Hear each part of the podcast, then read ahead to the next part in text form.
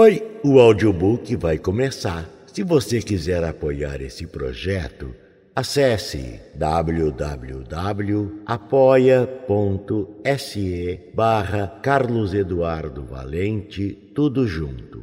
A partir de cinco reais, você pode nos ajudar a trazer sempre mais um conteúdo de qualidade.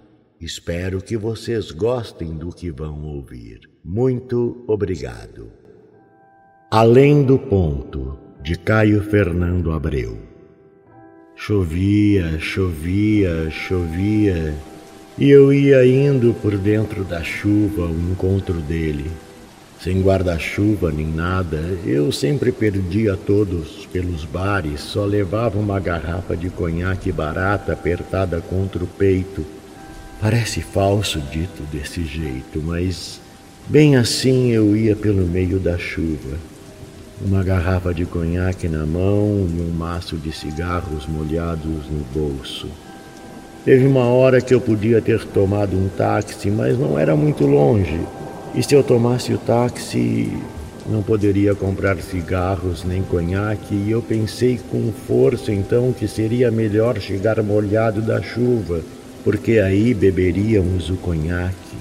Fazia frio nem tanto frio, mas mais umidade entrando pelo pano da roupa, pela sola fina esburacada dos sapatos, e fumaríamos, beberíamos sem medidas, haveria música, sempre aquelas vozes roucas, aquele sax gemido, e o olho dele posto em cima de mim, puxa morna, distendendo meus músculos.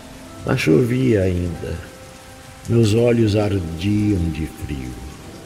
O nariz começava a escorrer, eu limpava com as costas das mãos e o líquido do nariz endurecia logo sobre os pelos. Eu enfiava as mãos avermelhadas no fundo dos bolsos e ia indo, eu ia indo, e pulando as poças d'água com as pernas geladas tão geladas as pernas e os braços e a cara que pensei em abrir a garrafa para beber um gole, mas mas não queria chegar na casa dele meio bêbado, hálito fedendo. Não queria que ele pensasse que eu andava bebendo e eu andava. Todo dia um bom pretexto. E fui pensando também que ele ia pensar que eu andava sem dinheiro, chegando a pé naquela chuva toda e eu andava, estômago dolorido de fome, e, e não queria que ele pensasse que eu andava insone, e eu andava. Roxas olheiras, teria que ter cuidado com o lábio inferior ao sorrir, se sorrisse. E quase certamente sim, quando o encontrasse, para que não visse o dente quebrado e pensasse que eu andava relaxando sem ir ao dentista, e eu andava, eu andava. E tudo que eu andava fazendo e sendo, eu não queria que ele visse nem soubesse. Mas depois de pensar isso, me deu um desgosto, porque fui percebendo por dentro da chuva que talvez eu não quisesse que ele soubesse que eu era eu e eu era. Começou a acontecer uma coisa confusa na minha cabeça. Essa história de não querer que ele soubesse que eu era eu encharcado naquela chuva toda que caía, caía, caía e tive vontade de voltar para algum lugar seco e quente, se houvesse, e não lembrava de nenhum, ou parar para sempre ali mesmo naquela esquina cinzenta que eu tentava atravessar sem conseguir os carros me jogando água e lama ao passar, mas eu não podia. Ou podia, mas não devia, ou podia, mas não queria, ou não sabia mais como se parava ou voltava atrás. Eu tinha que continuar indo ao encontro dele, que me abriria a porta, o saque gemido ao fundo e, quem sabe, uma lareira, pinhões, vinho quente com cravo e canela, essas coisas dos invernos e mais ainda, eu precisava de ter a vontade de voltar atrás ou ficar parado, pois tem um ponto, eu descobria, em que você perde o comando das próprias pernas. Não é bem assim.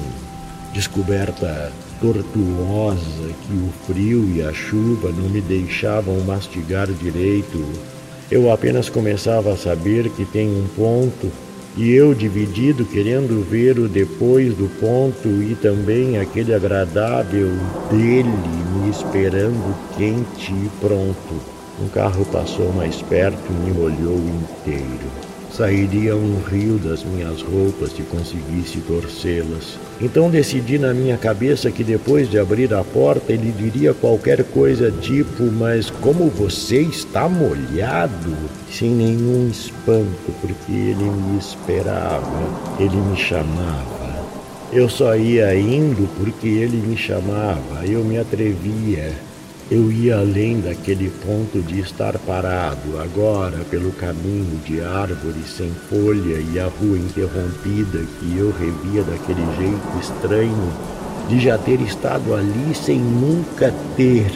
Hesitava, mas ia indo no meio da cidade como um invisível fio saindo da cabeça dele até a minha, que me via assim molhado quem me via assim molhado não via nosso segredo, via apenas um sujeito molhado sem capa nem guarda-chuva, só uma garrafa de conhaque barato apertada contra o peito. Era a mim que ele chamava pelo meio da cidade, puxando o fio desde a minha cabeça até a dele, por dentro da chuva. Era era para mim que ele abria sua porta, chegando muito perto agora, tão perto que uma quentura me subia para o rosto como se tivesse bebido o cunhaque todo.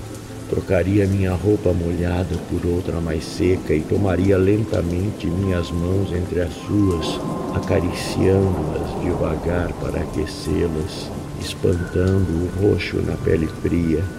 Começava a escurecer, era cedo ainda, mas ia escurecendo cedo, mais cedo do que de costume. E nem era inverno. Ele arrumaria uma cama larga com muitos cobertores. E foi então que escorreguei e caí, e tudo tão de repente para proteger a garrafa, apertei-a mais contra o peito e ela bateu numa pedra, e além da água da chuva, e além da água da chuva e da lama dos carros, a minha roupa agora também estava encharcada de cunhaque, como um bêbado, fedendo. Não beberíamos então. Tentei sorrir com cuidado, o lábio inferior quase imóvel. Escondendo o caco de dente, pensei na lama que ele limparia terno, porque era a mim que ele chamava, porque era a mim que ele escolhia, porque era a mim e só para mim que ele abriria a sua porta. Chovia sempre e eu custei para custei para conseguir me levantar daquela poça de lama.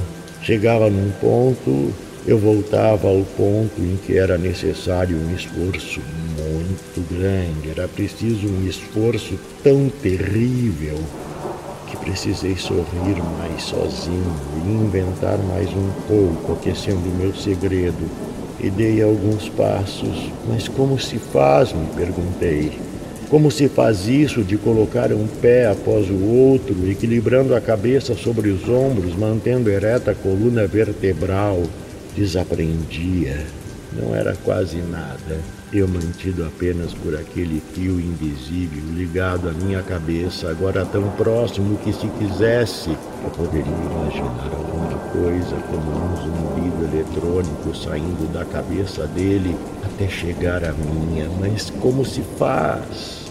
Eu reaprendia e inventava sempre, sempre em direção a ele, para chegar em inteiro, os pedaços de mim todos misturados que ele disporia sem pressa, como quem brinca com um quebra-cabeça para formar que castelo, que bosque, que verme, oh Deus, eu não sabia, mas ia indo pela chuva porque esse era meu único sentido, meu único destino bater naquela porta escura onde eu bati agora. E bati, e bati, e bati outra vez, e tornei a bater, e continuei batendo sem me importar que as pessoas na rua parassem para olhar. Eu quis chamá-lo, mas tinha esquecido seu nome, se é que alguma vez eu soube.